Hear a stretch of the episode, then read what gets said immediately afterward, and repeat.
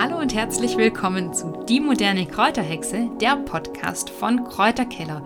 Mein Name ist Sandra von Kräuterkeller und wir befinden uns gerade mitten im Sommer. Die Temperaturen gehen durch die Decke und viele, viele Menschen klagen über die Hitze und das viele schwitzen. Deswegen dachte ich mir, heute wird das Thema Kräuter gegen Schwitzen unser Spezialthema im Podcast sein. Und ich möchte ein bisschen genauer darauf eingehen, wann spricht man denn von übermäßigem Schwitzen, welche Funktion hat Schwitzen für unseren Körper und welche Kräuter helfen denn gegen Schwitzen. Und ich hoffe, mit dieser Podcast-Folge kann ich euch eine kleine Abkühlung über die Ohren vermitteln, sodass ihr ein paar Anregungen und Ideen habt, was ihr bei diesen Temperaturen mit den Kräutern denn so machen könnt, um euch ein bisschen abzukühlen oder eben nicht so stark zu schwitzen. Der römische Philosoph Seneca hat schon im ersten Jahrhundert nach Christus gesagt, der beste Geruch des Körpers ist die Geruchlosigkeit. Und das ist, glaube ich, auch immer noch die Maxime, die bei uns vorherrscht, war nicht immer so in der Geschichte. Teilweise war Körpergeruch auch etwas sehr Anziehendes, aber heute ist es uns, glaube ich, sehr wichtig, nicht zu riechen und auch nicht so stark zu schwitzen. Menschen schwitzen beispielsweise in Stresssituationen sehr, sehr stark, ganz unabhängig von der Temperatur. Das ist etwas, was evolutionär noch so ein Überbleibsel ist. Denn in Gefahrensituationen hat der Körper bei unseren Vorfahren dafür gesorgt, dass die Fußsohlen und die Handinnenflächen besonders stark schwitzen, um zum Beispiel schneller flüchten zu können und dann irgendwo hochklettern zu können und so mehr Griffigkeit zu haben durch dieses Schwitzen. Das brauchen wir heute nicht mehr wirklich. Aber das ist eben immer noch so ein Überbleibsel, wenn man in einer Prüfungssituation ist oder in eine Stresssituation kommt, dann beginnt der Körper stark zu schwitzen. Jetzt im Moment beginnt unser Körper zu schwitzen, wenn die Temperaturen zu hoch sind. Und das ist eine ganz normale und eine ganz wichtige Funktion. Die normale Schweißabsonderung reguliert unsere Körpertemperatur und ist auch ganz wichtig für die Entgiftung über die Haut. Deswegen ist zum Beispiel ja auch ein Saunagang so wichtig, wenn man den Körper entgiften möchte, um die Entgiftung zu unterstützen, empfiehlt man ja das Saunieren. Und das haben wir quasi im Moment kostenlos, wenn wir nach draußen gehen oder auch in einer schlecht klimatisierten Wohnung uns aufhalten, beispielsweise in einer Dachgeschosswohnung oder einfach in einem Raum, der sich sehr stark aufheizt. Und es ist sehr wichtig, die Räume kühl zu halten bei so heißem Wetter, aber eben auch die richtige Kleidung zu tragen. Denn mit falscher Kleidung sorgen wir dafür, dass wir eben noch mehr schwitzen. Und deswegen ist es wichtig, leichte Kleidung zu tragen, aber auch Kleidung, die den Schweiß gut aufsaugt. Und diese Kleidung sollten wir dann auch täglich waschen. Denn beim Thema Schwitzen muss man unterscheiden zwischen dem frischen Schweiß, der riecht nämlich nicht, der ist quasi geruchlos. Was dann für diesen unangenehmen Geruch sorgt, das sind Bakterien, die anfangen durch Zersetzung einen übel riechenden Geruch zu produzieren. Und wenn man durchgeschwitzte Klamotten auch am nächsten Tag anzieht, dann bringt es nichts, die frisch geduscht zu tragen, denn dann riecht man sofort wieder, da die Klamotten eben aufgrund dieser Zersetzung schon angefangen haben, diesen Geruch zu entwickeln. Es gibt aber auch Unterschiede. Einige Menschen, die schwitzen viel und andere schwitzen wenig. Und es hängt natürlich auch damit zusammen, ob man beispielsweise bestimmte Beschwerden hat oder sich in einer bestimmten Phase des Lebens befindet. Denn Schwitzen kann natürlich auch andere Ursachen haben. Es kann zum Beispiel von der Schilddrüse kommen, aber auch von Hormonschwankungen, zum Beispiel in den Wechseljahren. Es können aber auch andere Beschwerden sein oder eine Ursache kann bei der Leber oder bei der Niere liegen. Das alles muss man natürlich vorher abklären. Wenn es jetzt aber nur darum geht, an einem heißen Tag den Körper etwas zu unterstützen, weniger zu schwitzen, dann können wir uns einigen Kräutern zuwenden, die da besonders empfehlenswert sind. Zunächst mal ist es sehr, sehr wichtig, genügend zu trinken. Das ist ganz, ganz klar. Und da sind Kräutereistees sehr empfehlenswert. Was meine ich mit einem Eistee? Damit meine ich nicht den Tetrapack, der voll ist mit Zucker, sondern ich meine einen selbstgemachten Eistee aus frischen Kräutern.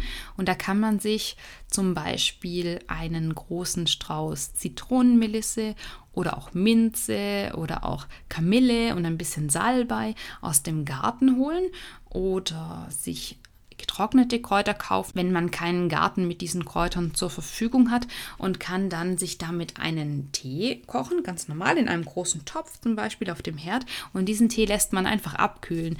Ich koche mir diesen Tee meist abends und lasse ihn über Nacht abkühlen und habe dann morgens einen kalten Tee und wenn ich einen wirklich kalten Tee möchte, dann kann ich auch noch ein paar Eiswürfel reinmachen oder zum Beispiel Blüteneiswürfel, noch als optisches Highlight. Das hatten wir euch ja schon mal erzählt. Und so hat man dann ein ganz tolles Getränk über den Tag hinweg. Salbei hatte ich ja gerade schon erwähnt. Das ist aus unserer Sicht eigentlich das Nummer 1 Kraut gegen Schwitzen. Salbei ist jetzt besonders üppig, blüht bei uns gerade und man kann wirklich reichlich vom Salbei ernten. Durch seine Bitterstoffe und ätherischen Öle kann Salbei nämlich die Schweißproduktion reduzieren. Es ist aber empfehlenswert, damit wirklich nur eine Kur zu machen. Man kann zum Beispiel morgens einen Liter Salbeitee zubereiten und den dann über den Tag verteilt trinken. Am besten trinkt man ihn dann eben lauwarm und nicht heiß, da man sonst kurzzeitig die Körpertemperatur wieder erhöht. Beim Salbei ist aber wichtig, dass der nicht in der Stillzeit getrunken werden sollte, da Salbei die Milchproduktion hemmen kann. Für Schwangere wäre Zitronenmelisse zum Beispiel eine Alternative. Man kann Salbei aber eben nicht nur innerlich einnehmen, man kann Salbei auch äußerlich anwenden, zum Beispiel indem man sich ein selbstgemachtes Deo aus Salbei macht. Da haben wir ein ganz tolles Rezept bei uns auf dem Blog. Das findet ihr in dem Artikel, in dem es um Kräuter gegen Schwitzen geht. Da haben wir euch das Rezept für unser Salbei-Deo nochmal aufgeführt. Und man kann zum Beispiel auch ein Fußbad machen mit einem Kaltauszug oder einem Lauwarmauszug aus frischem oder getrocknetem Salbei in, in einer großen Wanne gibt man Wasser dazu, das lässt man dann durchziehen und dann kann man da zum Beispiel 20 Minuten oder eine Viertelstunde seine Füße darin baden und auch das hat eine ganz tolle Funktion. Vor allen Dingen bei Schweißfüßen ist das sehr empfehlenswert. Außerdem gibt es Erfahrungsberichte, allerdings nicht durch Studien belegt, aber eben aus der Volksheilkunde, dass Pflanzen mit einem sehr hohen Chlorophyllgehalt den Schweißgeruch hemmen können. Also wenn es um den Körpergeruch geht, dann sind Pflanzen mit besonders viel Chlorophyll empfehlenswert. Da gibt es natürlich auch einige Wildkräuter, die besonders reich an Chlorophyll sind, zum Beispiel Löwenzahn oder auch die Brennnessel, Spitzwegerich gehört dazu, aber auch zum Beispiel Sauerampfer, klassische Wildkräuter, die man bei uns reichlich findet in dieser Jahreszeit. Die kann man zum Beispiel entsaften oder man macht einen Wildkräutersalat damit, aber man sollte sie dann kalt zu sich nehmen und auch roh und sie nicht kochen. Das ist ganz, ganz wichtig, um das Chlorophyll zu bewahren und dann auch wirklich aufnehmen zu können.